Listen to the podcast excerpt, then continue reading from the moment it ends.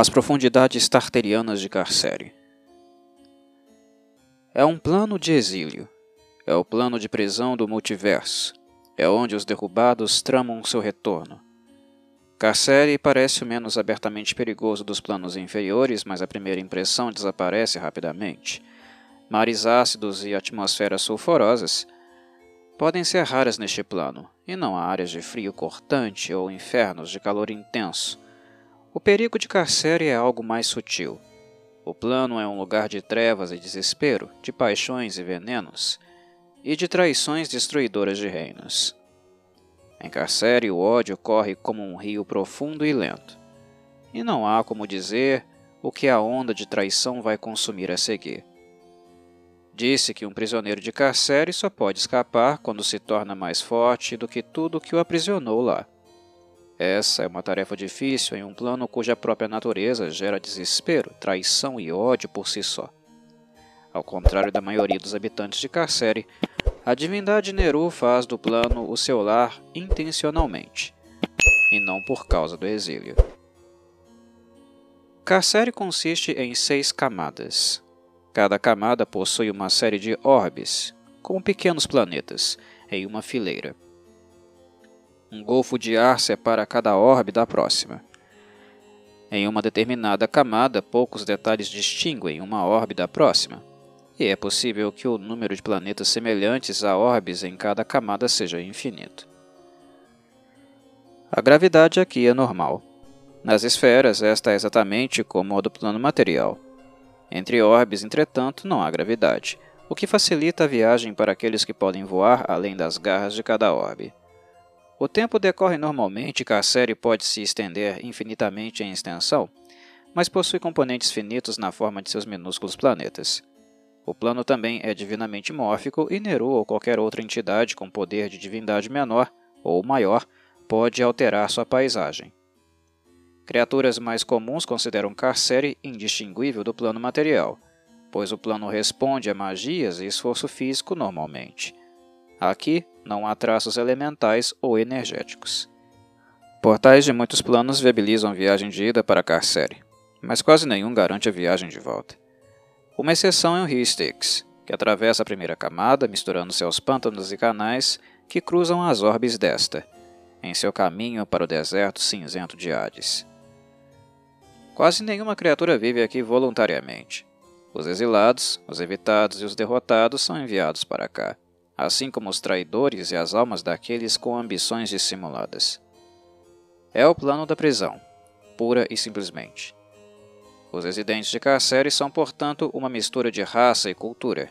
Quase sempre conspiram e planejam para deixar este lugar maldito e encontrar o caminho de volta para suas casas e posições anteriores.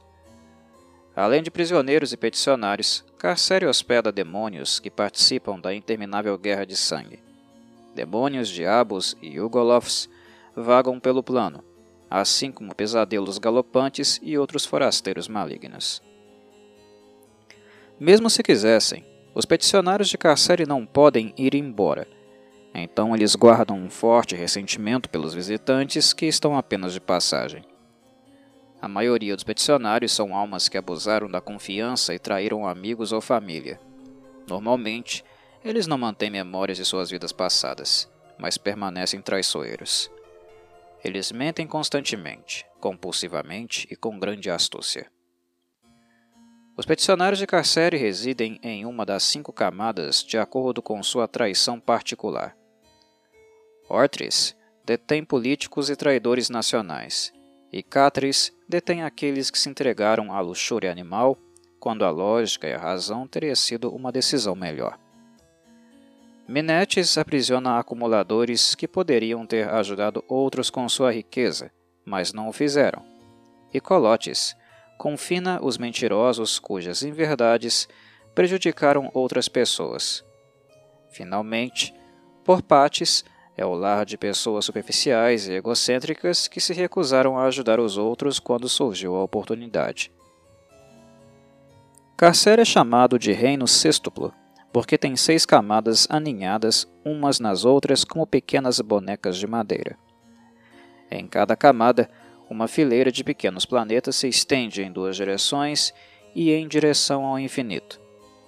Muitas das camadas estão marcadas pela batalha e destruídas, sendo este o legado da Guerra de Sangue.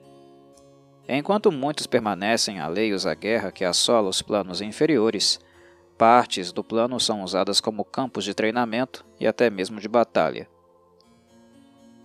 O sentido da visão é normal em Carcere, mas, ao contrário do plano material, a luz natural parece escoar para cima de cada orbe, banhando tudo com uma luz avermelhada. O sentido da audição também opera normalmente. Ortres Ortres, a primeira camada de Carcere, é um reino de vastos pântanos e areia movediça. O rio Styx corre livremente através da camada, saturando o solo com sua magia. Os canais escavados no solo macio por eras de erosão são largos e profundos. Onde não há rio, há pântanos. Embora existam manchas de solo seco, elas são raras e geralmente escalam rapidamente para montanhas escarpadas onde vivem titãs enfurecidos. Os mosquitos enxameiam o ar acima dos pântanos, incomodando os viajantes. Ainda mais irritantes são os peticionários de fala mansa que povoam este reino sombrio. Bastião da Última Esperança Uma fortaleza feita de rocha ígnea, negra, se agacha em uma cordilheira de órtres. A luz avermelhada do ambiente do plano dá ao bastião da última esperança um ar ameaçador. Apenas uma entrada se oferece, e aqueles que entram não podem deixar de notar que a entrada se assemelha fortemente à boca de algum enorme sapo demoníaco. Ninguém governa o bastião. Em vez disso, este serve como uma espécie de posto avançado para anarquistas. Aqui, um viajante pode obter todos os tipos de documentos falsificados, alterações cirúrgicas para ajudar um disfarce permanente e vários outros bens e serviços nefastos. É um bom lugar para encontrar assassinos, espiões e outros de má reputação. Mas os viajantes astutos se lembram de que estão em um plano cheio de traidores, por isso não confiam em ninguém dentro das muralhas do bastião.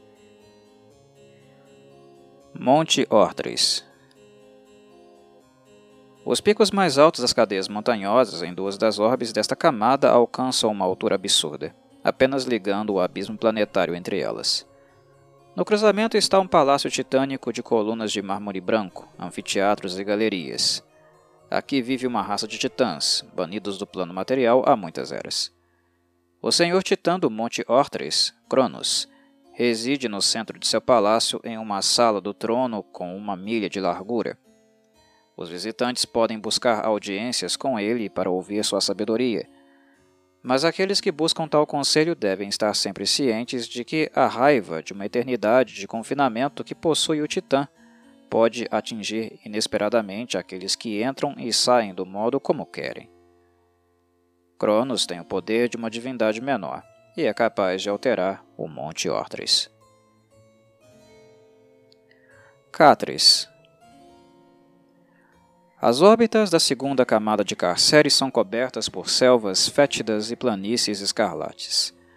O fedor de decomposição enche o ar, uma podridão alimentada por secreções ácidas de plantas da selva. Aqueles sem imunidade ao ácido logo são reduzidos aos seus materiais componentes, sem ficarem muito tempo entre as árvores balançando. Já as planícies de Catris são mais habitáveis. Prados vastos e varridos pelo vento cobrem a camada.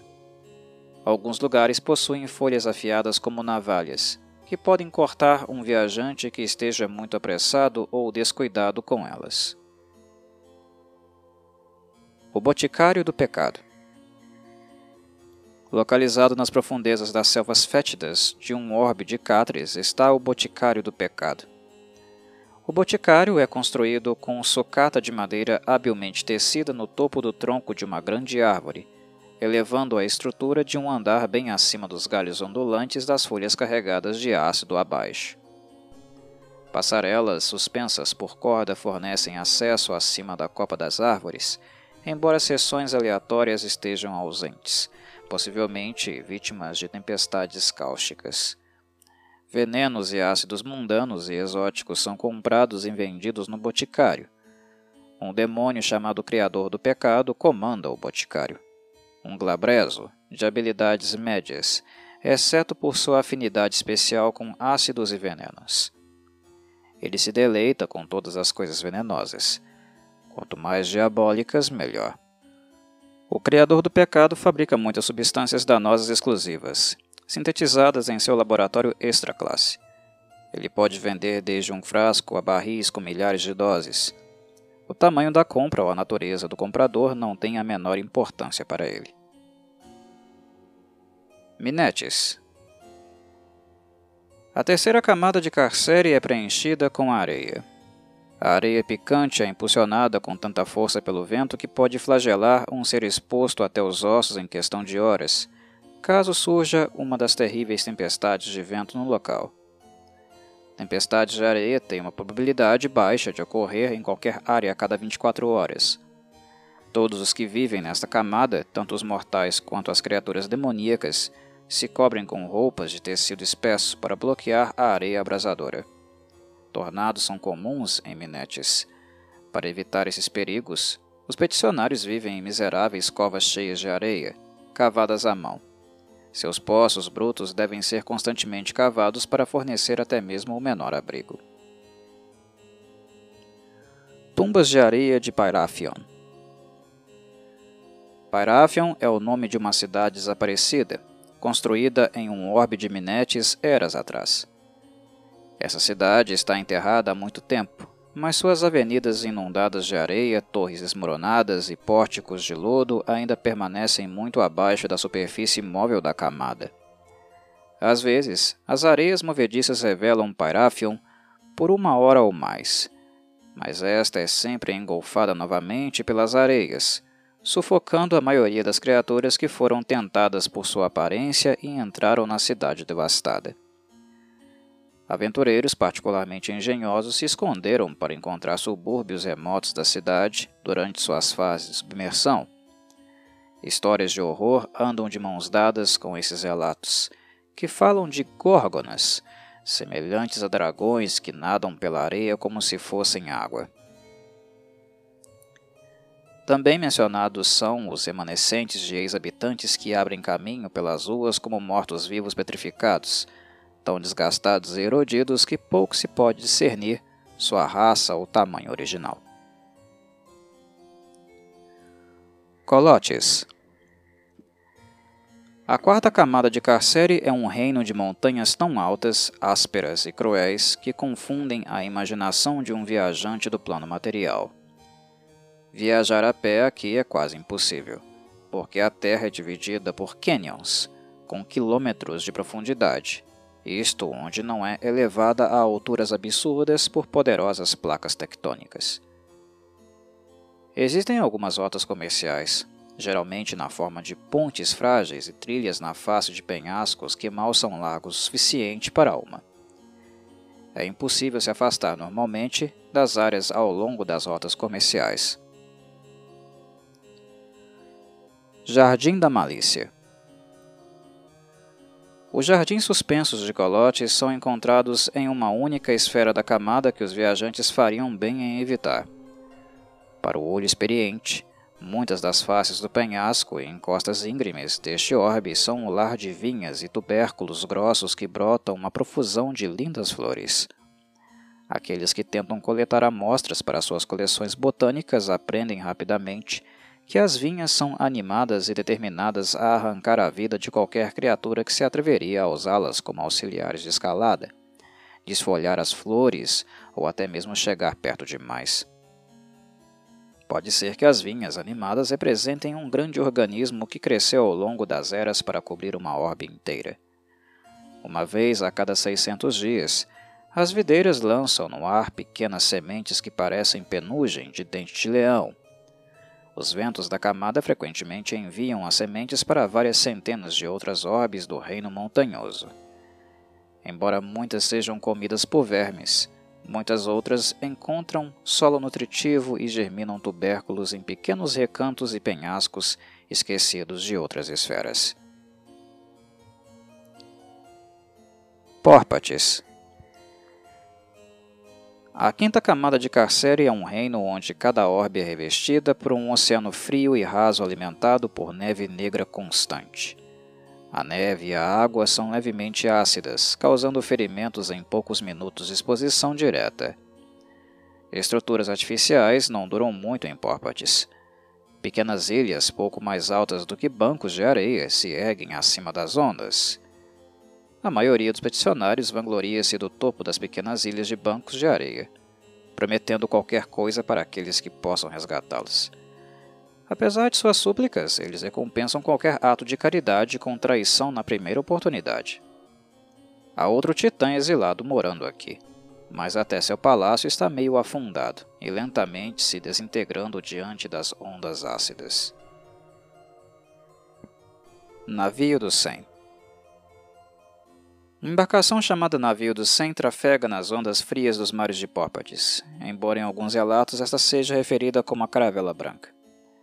Ela parece como uma espécie de caravela fantasma não tripulada por qualquer tipo de tripulação visível, e vagueia entre as ilhotas de muitos orbes, de alguma forma desaparecendo em um orbe e aparecendo em outro, pegando almas perdidas e outros viajantes que são corajosos ou tolos o suficiente para adentrá-la. Os passageiros logo descobrem que aparentemente ninguém se move a bordo da caravela. O convés inferior e o porão são preenchidos com exatamente 100 sarcófagos de pedras sem adornos. Ninguém jamais abriu com sucesso um sarcófago e viveu para contar a história. Sempre que isso é tentado, Alguma calamidade não registrada devora todas as criaturas que estão a bordo. E da próxima vez que o navio chega a um novo porto, fica totalmente vazio. Há histórias de que o navio busca entregar sua terrível carga, mas espera o fim dos tempos para fazê-lo. Entre as limpezas, que ocorrem quando os curiosos tentam abrir um sarcófago, os viajantes, na maioria peticionários, demônios ou outras criaturas, infestam o navio.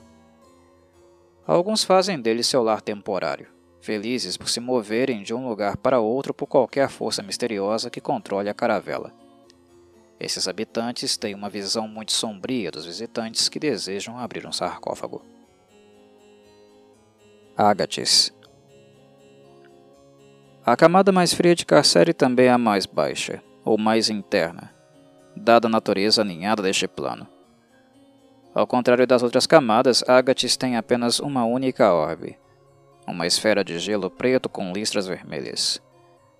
O ar é extremamente frio e gera dano progressivo em exposição contínua.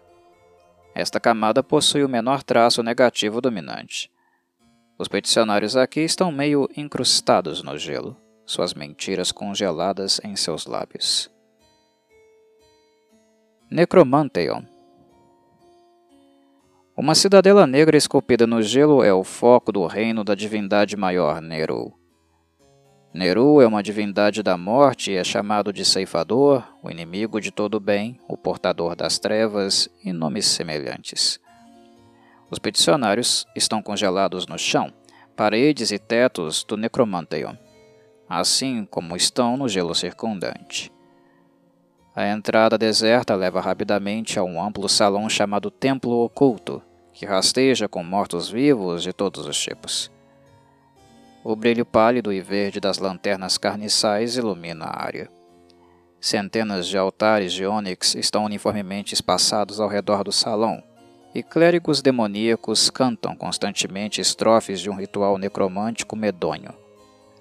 Além de cantar, os sacerdotes demoníacos passam horas intermináveis assistindo a experimentos grotescos em carne necrótica empilhadas em outros altares. O trono de Nero fica no centro do templo oculto, e ai daquele que perturbar este senhor esquelético vermelho ferrugem, vestindo uma capa preta opaca. Sempre nas mãos esqueléticas de Neru está seu cajado ceifador de vidas, que projeta uma lâmina semelhante a uma foice de força escarlate que tem o poder de matar qualquer criatura. O templo oculto possui várias câmaras satélite, Algumas reservam comida e quartos para os clérigos demoníacos. Outras têm celas para cativos vivos destinados a serem amarrados em um altar de ônix, ou se tornarem comida para um clérigo faminto. Já outras são cofres especiais onde as relíquias da fé de Neru são seladas. Finalmente, pequenos túneis conduzem mais fundo no gelo da camada, supostamente conectando-se a abóbadas de horror tão medonhas que até mesmo sacerdotes demoníacos se esquivam de explorá-los. Lamentos e sussurros sobrenaturais, constantemente, surgem das profundezas.